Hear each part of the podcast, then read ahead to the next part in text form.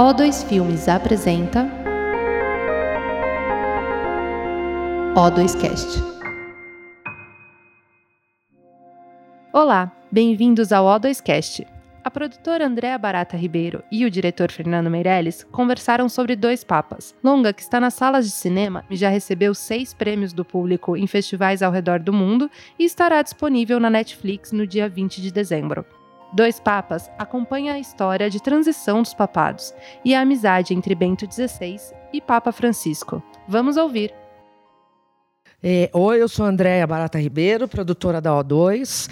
Hoje estamos aqui com a grande estrela Fernando Meirelles, que vai contar sobre o filme Dois Papas. Fernando, conta do início. Como começou? Como o filme chegou a você? Olá. Então, em 2015 eu fui convidado para fazer algum filme sobre o Papa. Um produtor americano me ligou, falou: "Você teria interesse em um filme sobre o Papa Francisco, tal? Não tenho roteiro, não tenho nada. Vai ser uma mistura de documentário com filme." Eu disse para ele que eu, eu me interessava muito pelo personagem mas que eu estava ocupado porque eu estava fazendo, junto com a Daniela Thomas e o Andrucha, a abertura da Olimpíada. Então só poderia pensar em qualquer novo projeto em 2016. Em 2016, depois das Olimpíadas, ele me ligou de novo e falou: Olha, nesse período você ainda está interessado em fazer o, um filme sobre o Papa Francisco? Porque eu achei uma peça de teatro escrita por um, um roteirista eh, da Nova Zelândia. Pedi para ele adaptar um, um roteiro e estou te mandando o roteiro. E me mandou o roteiro e o roteiro era muito bom. Inicialmente seria um, uma biografia do Francisco, mas o roteiro, na verdade, era uma conversa do Papa Francisco com o Papa Bento XVI. Mas o nome do filme era O Papa, porque a, o centro da história era o Papa Francisco. Eu gostei do roteiro e acabei embarcando. E meu interesse em fazer um filme sobre o Papa Francisco é porque eu acho que ele é hoje uma das vozes mais importantes no mundo. Ele compreende o mundo como uma, né, um planeta onde todos estamos juntos e que somos interdependentes. Todos os governantes estão nessa onda de nacionalismo, populismo, querem construir muros, né? Muros tecnológicos, muros alfandegários, muros uh, de tijolo, muros, muros de tijolo. E o Papa Francisco é o cara que no mundo que está tentando construir pontes. Ele entende que a gente está destruindo o planeta, que a gente está construindo uma sociedade distópica. Enfim, eu gosto da agenda dele e queria fazer um filme sobre ele. O Papa, você encontrou o Papa Francisco pessoalmente? Toda quarta-feira em Roma ele, ele faz uma fala. Então vão lota a Praça de São Pedro e nessa fala, enfim, ele faz para um grande público e, e, ao redor dele vão lá umas 80, 90 pessoas que assistem mais perto numas cadeirinhas. Eu, me colocaram aí e aí no fim da fala ele cumprimenta cada um ali. Então essas fotos que a gente vê de, de, de políticos com, com, com o Papa, Papa, nada mais é do que um encontro de 10 segundos. E a pessoa tira a foto e fala que se encontrou com o Papa. Desse jeito eu encontrei, mas claro que não falei nada com ele. Gostaria até de ter.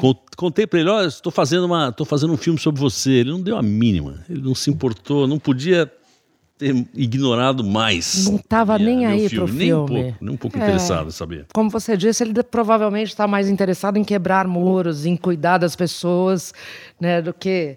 É, é... Dizem que ele, ele não assiste, ele gostava muito de futebol, e, mas que ele não assiste mais futebol e não assiste mais televisão também para não perder tempo.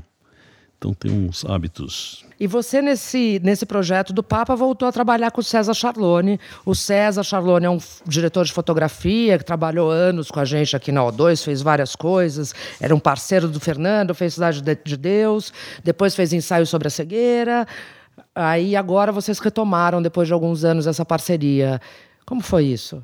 É, foi sensacional. Eu adoro trabalhar com o César porque, além de ser um fotógrafo né, genial. Ele é um artista mesmo. Ele tem, ele tem visões de, de, de como tem que ser a fotografia, de como tem que ser enquadramento. Ele ele com a câmera na mão, ele, ele monta o filme com a câmera na mão, enfim, a gente combina muito, assim, profissionalmente. E, e do improviso, um pouco, vocês se combinam, talvez? Assim, Também. que não tem chabô. Você resolveu filmar ali daquele... Ah, não quero mais filmar aqui do lado esquerdo, quero filmar do lado direito.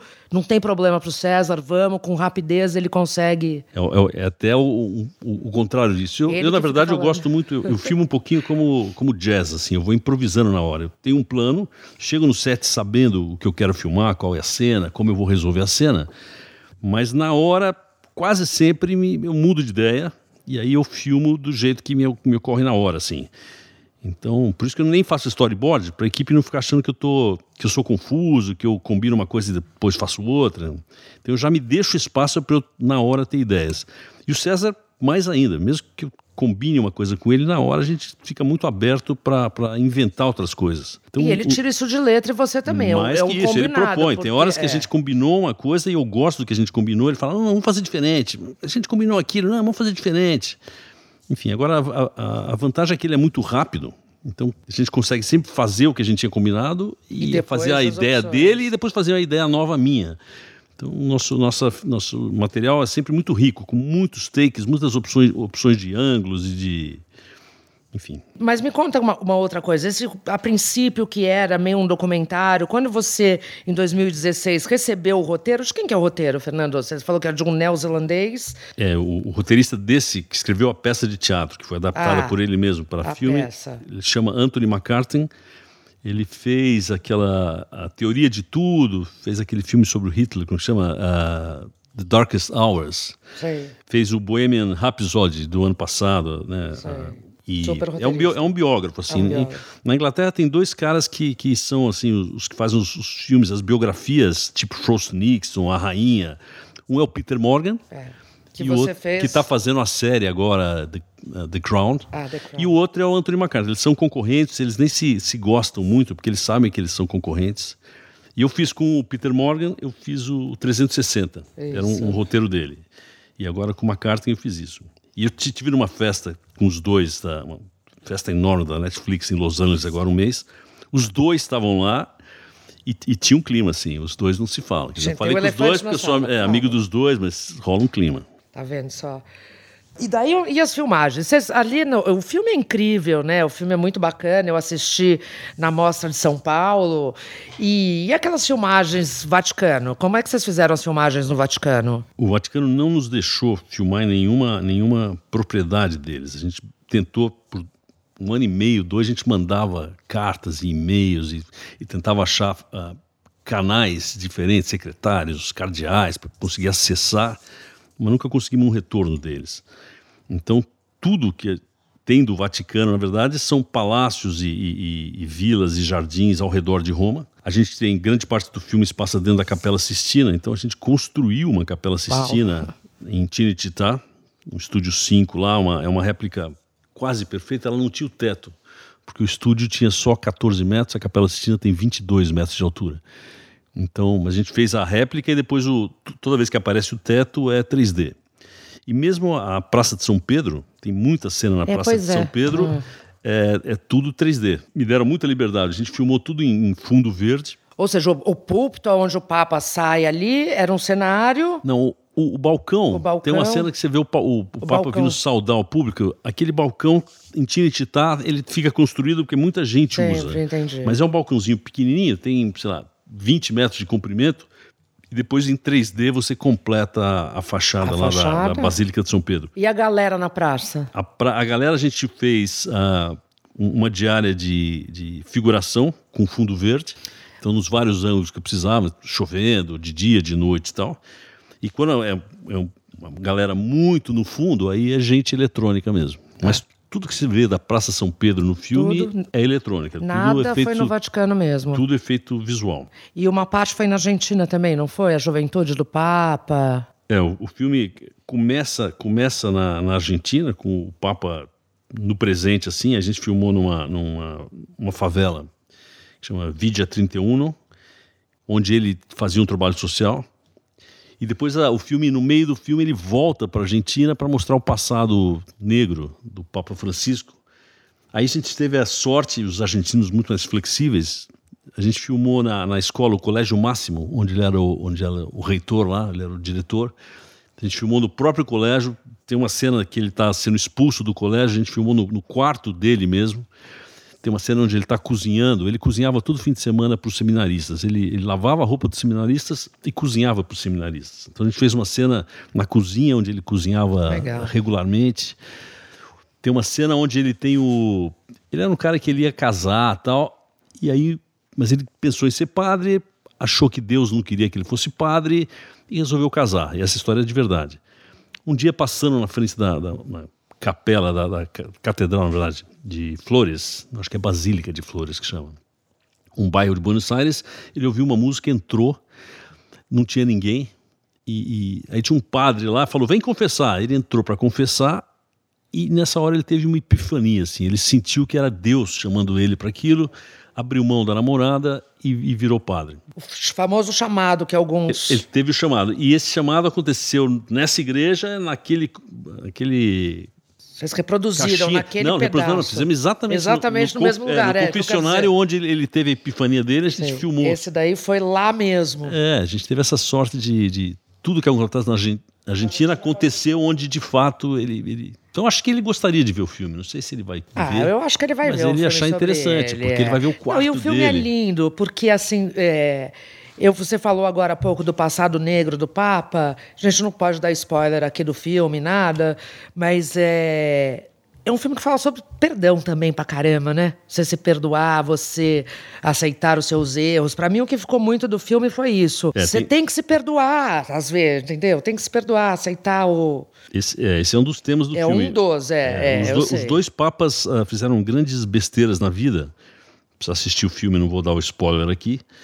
E os dois se, se, se culpam e, e, não sabem se vão se perdoar. Então o filme fala sobre, sobre muito sobre é, o perdão. perdoar o outro pelo erro do outro e se auto-perdoar pelos próprios erros e, e, tocar a vida. Isso aí é uma coisa que.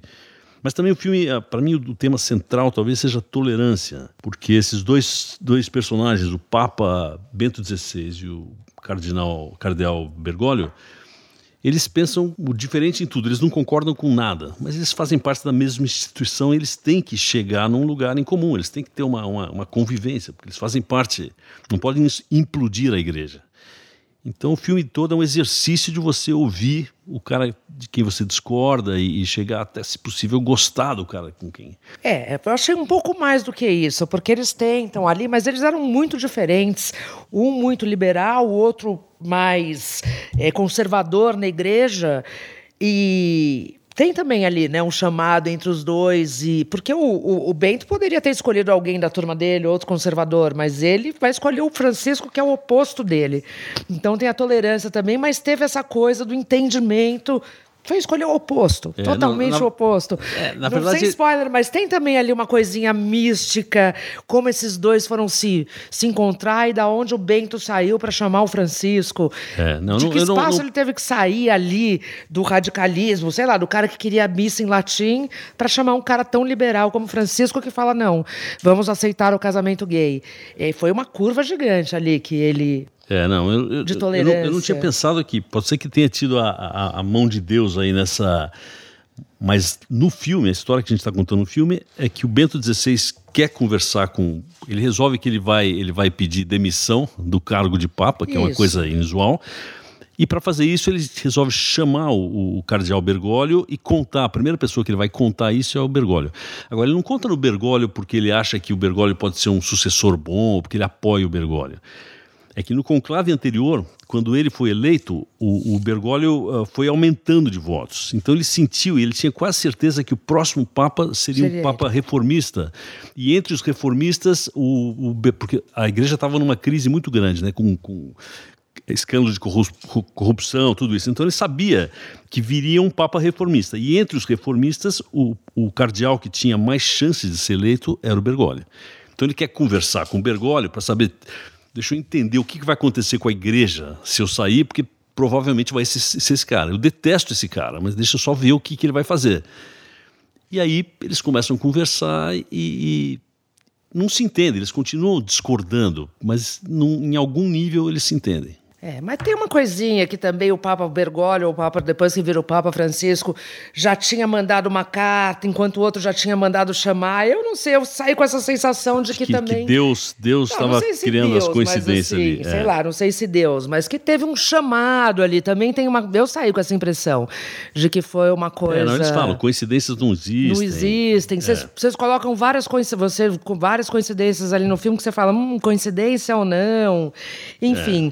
É. Agora, então, falando, e esses dois atores maravilhosos? Jonathan Price. É, foi, o, o, o, chamar o Jonathan foi um acerto muito grande. Inicialmente, uh, a gente tinha uma lista para fazer o, esse papel que era muito tinha atores incríveis. A, a, a, Netflix queria fazer com o Tom Hanks e tinha uma lista de atores impressionantes ali. Mas o Jonathan se parece muito com é o muito Papa. parecido. E eu assisti uma entrevista com ele onde ele estava Jonathan sendo Jonathan. E ele tem uma energia muito parecida com o Papa, assim, um bom humor, ele é caloroso, ele é, tem uma humildade assim, o pé no chão. Daí eu achei que seria, falei, Netflix, vamos fazer com esse cara. Ele não só é a cara do Papa, como ele tem o mesmo espírito do Papa. Mas os caras falaram, não, o filme é muito caro, a gente precisa de um nome. Então resolvi, resolvemos primeiro convidar um Bento XVI, aí também tinha uma lista da pesada.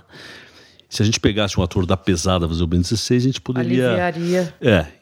E o primeiro nome que, que eu pensei em convidar foi o Anthony Hopkins, com quem eu já tinha trabalhado. No 360. É. O Anthony Hopkins, por sorte, é um cara que estuda filosofia, é um, é um cabeção, gosta do Bento Um XVI, pelos escritos do Bento XVI, conhecia. Então ele topou no ato. A hora que o Anthony topou, a Netflix falou: tá bom, então pode chamar seu Jonathan aí. Convidamos o Jonathan e ele também topou de cara. Ah, que ótimo. Deve ser concorrente ao Oscar aí para o próximo ano. Uma Ele, disputa ele tá, difícil. tanto ele quanto o, o Anthony Hop, o Anthony Hopkins estão em todas as listas, né? Eles fazem esses, esses pre- eh, previsões de, de nomeações e tal. Eles estão em todas as listas. Não quer dizer que eles serão, serão nomeados, mas, Mas tá, mas estão em todas, as, em, em todas as listas. É. É, é, tão quentíssimos. E, e você falou que o, o, o Jonathan tem um espírito parecido, tal, com o Papa Francisco. Como foi a filmagem para um ator desse in- incorporar, interpretar um- uma pessoa de peso como um Papa, como o Papa Francisco? Como foi? Conta do ator. Ele ficava incorporado no, no personagem? Ele ficava. Como foi? Conta um pouquinho dessa, desse bastidor pra gente. Um cara incorporando incorporando, interpretando o Papa Francisco. Então, na verdade, os dois atores são muito, muito diferentes. O, começando pelo Hopkins, ele é um ator muito técnico. Cinco meses antes de filmar, a gente filmou as cenas dele, começamos em fevereiro. Em outubro de 2017, ele me escreveu um e-mail e pediu para eu não mudar nenhuma palavra no, no roteiro, porque ele ia começar a preparar o personagem, cinco meses antes. Para mim é muito difícil isso, porque eu, eu gosto de ficar mudando o roteiro o tempo inteiro e no dia, entre um take e outro, eu gosto de colocar frase, tiro uma frase, mudo uma coisa. E ele, mas o método dele não é esse, ele é que nem um, um pianista clássico, que ele tem que decorar a partitura inteira. Quando ele conhece a partitura, palavra por palavra, ali, nota por nota, a pausa que ele vai fazer, aí chega no dia da filmagem, ele dá a interpretação dele, mas ele já vem prontinho. E o, e o Jonathan era, é, é como, ele seria como um músico de, de, de clássico, assim. E o Jonathan é meio como um músico de jazz, porque ele assistiu muitos vídeos do Papa Francisco, tentou entender a trajetória do Papa para chegar onde ele está hoje. Então tinha o estado mental do Papa na cabeça, assim, sabia tudo que tá, tentou aprender tudo que estava na cabeça do Papa e, e a linguagem corporal, a maneira de andar, e tal. E no dia ele fica aberto. O, o que vem, ele responde, porque ele se Porque ele transforma já no. Papa. Ele se transforma no Papa. Incorpora mesmo. É. Então o que eu sinto é assim, que no, no set o, o, o, o Hopkins está fazendo meio trabalho ele com ele mesmo, assim, ele tá, porque ele já está tudo planejado. E o outro está mais respondendo, está rolando mais um diálogo, assim.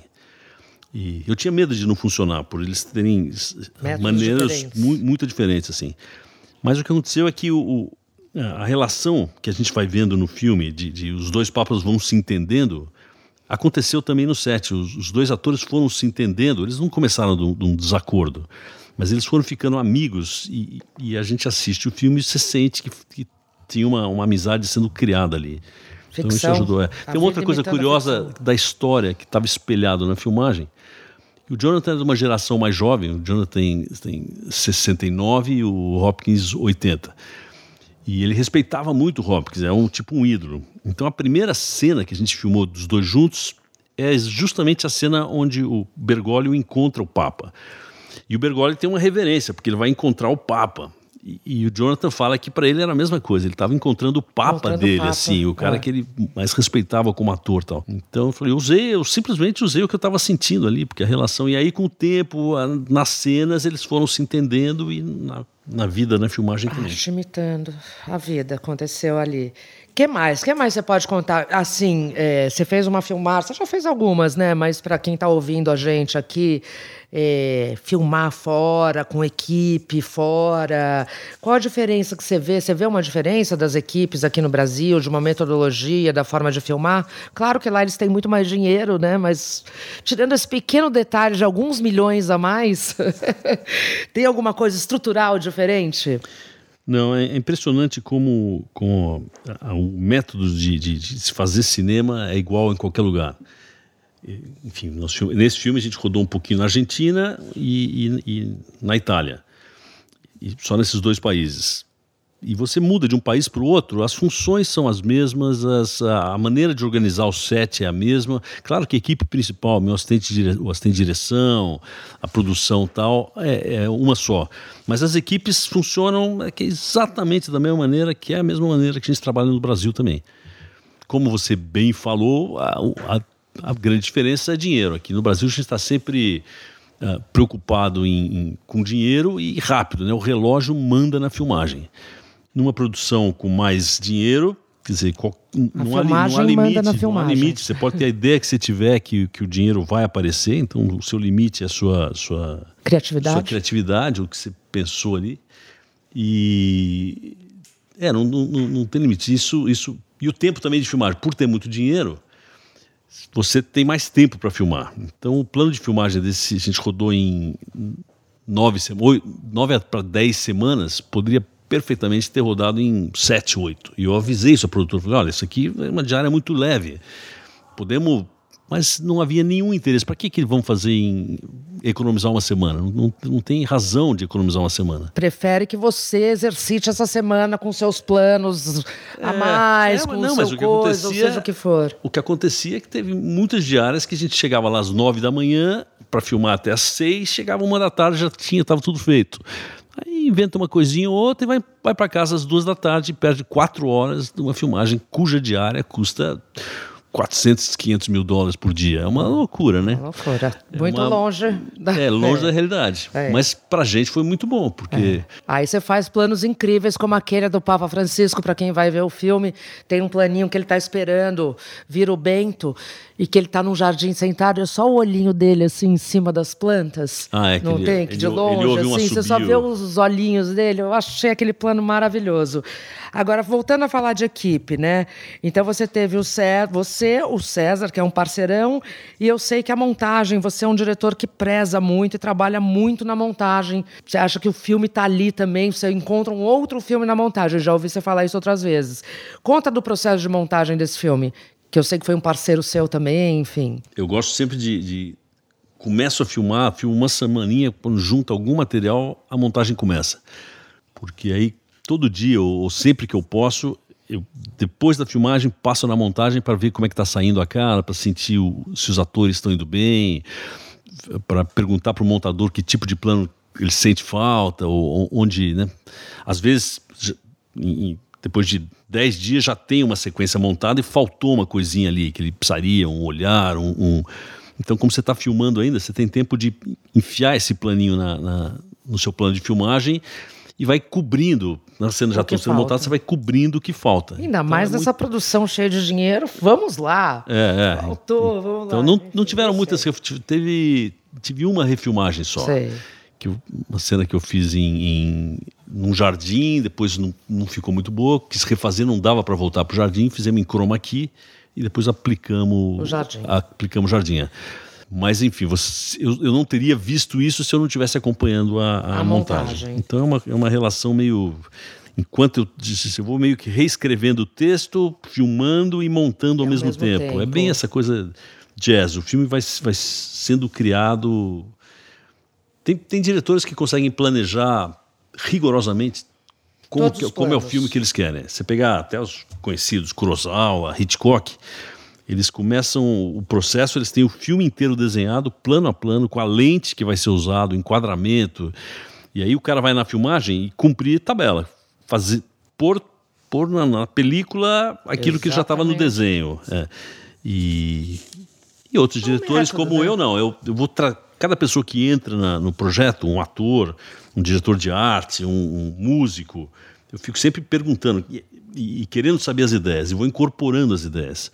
Então o filme começa na minha cabeça de uma maneira e eu nunca sei Organismo como, vivo. Nunca sei como vai ser a cara do filme. No fim, o filme se transformou numa outra coisa completamente diferente. Nunca teria imaginado esse dois papas do jeito que ele é. É realmente é no processo que ele que ele acontece. Mas eu confio na minha intuição mais do que na minha razão. Então eu me permito a mudar, a aí sentindo deixar, e mudando. É. Deixar é. as coisas acontecerem. Isso sempre foi assim, na verdade. É. é acho que é mais é, a intuição manda mais do que a razão. É assim mesmo. Desde, a, desde os primórdios, lembro bem dessa coisa.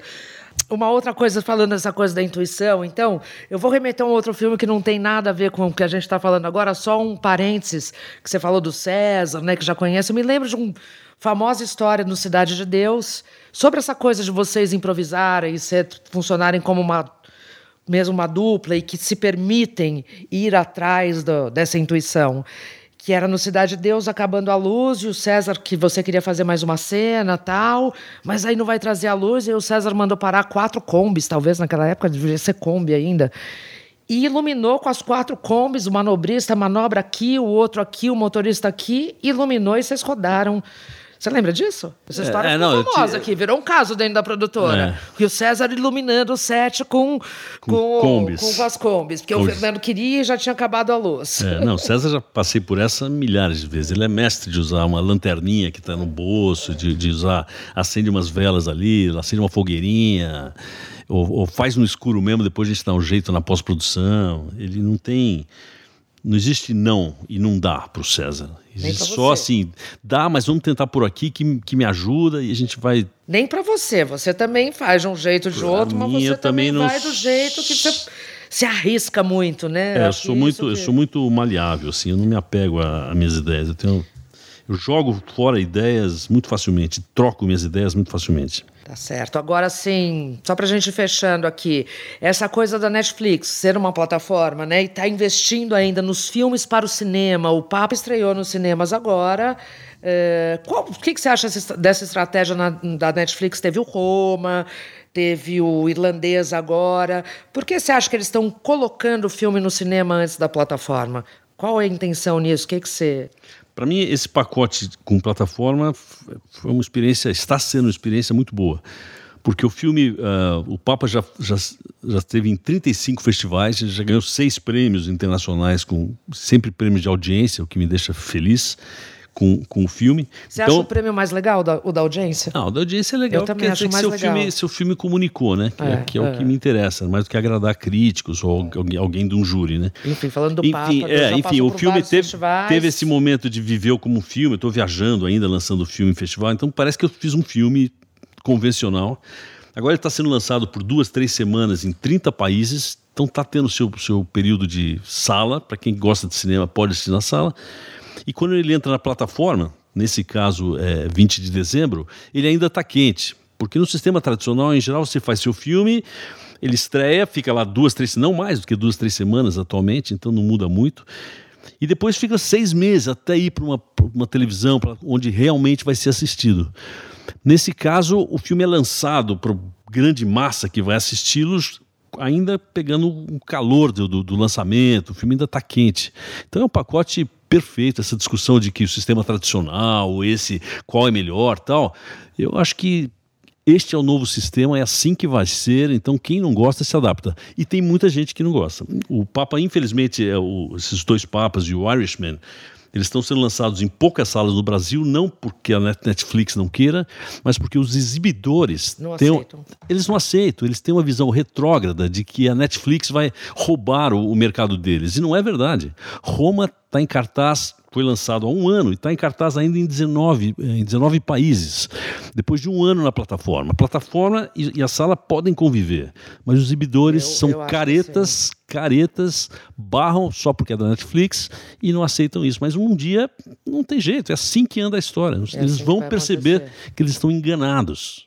É, está mudando, né? A verdade é que a gente está em, pleno, em plena mudança dessa coisa de janelas. A gente até falou isso aqui um outro dia, das janelas, porque antes o negócio era estruturado. Cinema, baseado no cinema, você ia. Antes nem tinha as plataformas, antes né? Você usava telefone você ia de, pro... disco. Era isso, exatamente. Você, você ia para o DVD. É. mas o negócio ainda está muito estruturado nisso, né? Então, claro, os, os, os exibidores ainda estão tendo uma dificuldade de reformatar seu negócio. Ah, o que, é- o mas eu é também mal... acho que é inevitável é. esse caminho. É. e a massa vai assistir, na, vai assistir é. na plataforma, confortavelmente na sua casa. E quem gosta de cinema, vai ao o cinema. O, o ano passado teve Roma, que, claro, todo exibidor gostaria de ter visto esse filme, mas esse ano os, os bons filmes do ano são todos por de plataformas da Amazon ou da Netflix, os, os filmes que estão mais quentes. Então não tem jeito, é, não tem jeito. Tá legal. E Fernando, aqui pra gente terminar, você tem conta alguma coisa quente do set, dos atores, alguma curiosidade, alguma coisa que você tenha achado muito legal, uma passagem da filmagem,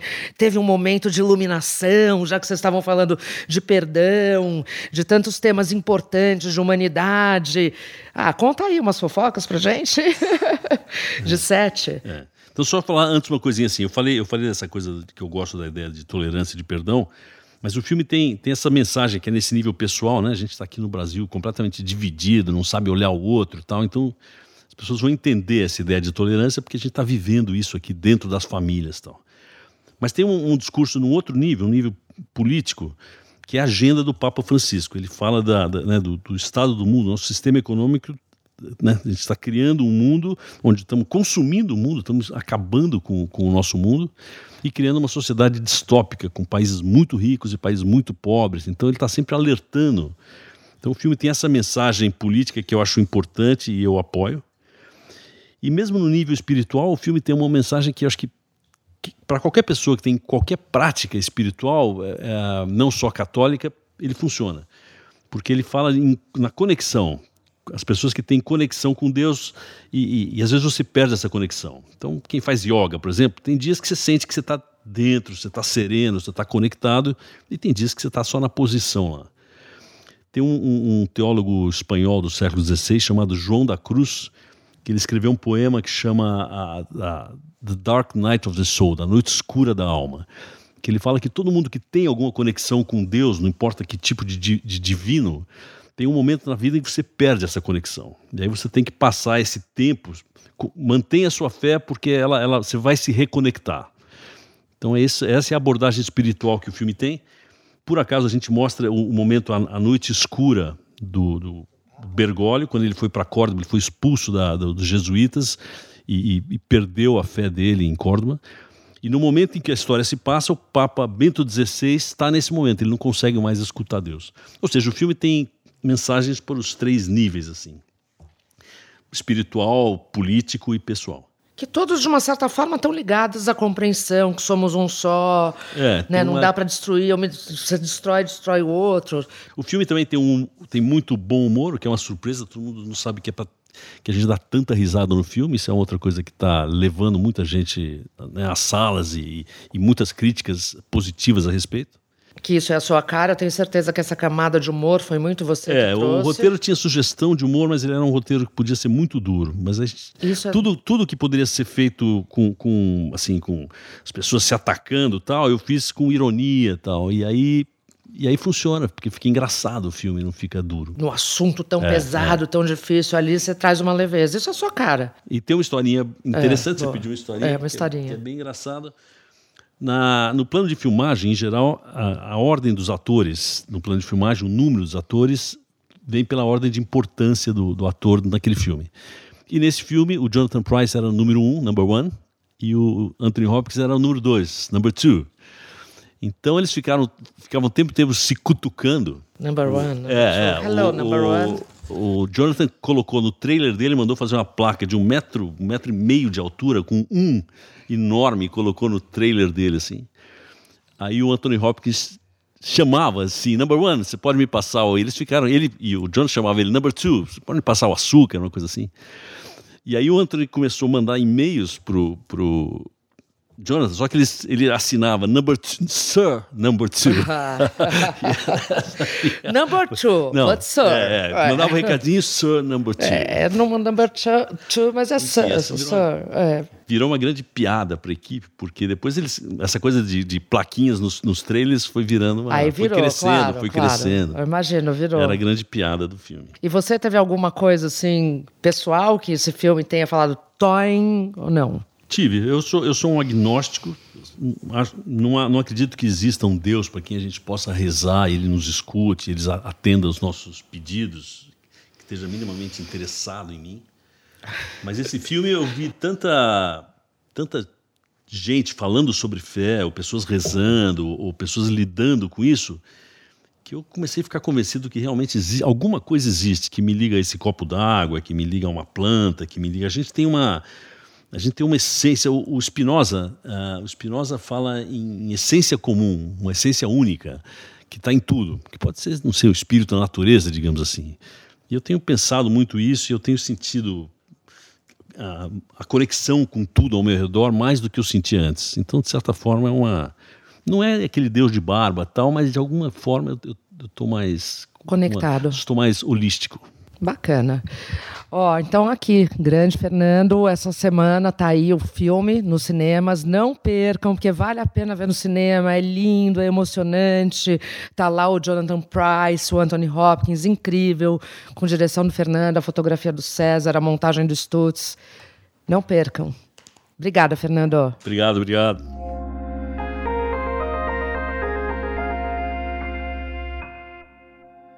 O filme Dois Papas está nos cinemas brasileiros nas cidades de São Paulo, Rio de Janeiro, Araraquara, Belém, Brasília, Curitiba, Florianópolis, Fortaleza, Niterói, Palmas, Porto Alegre, Recife, Ribeirão Preto, Salvador, São Carlos, Teresina e Vitória. Procure seu cinema. Até a próxima!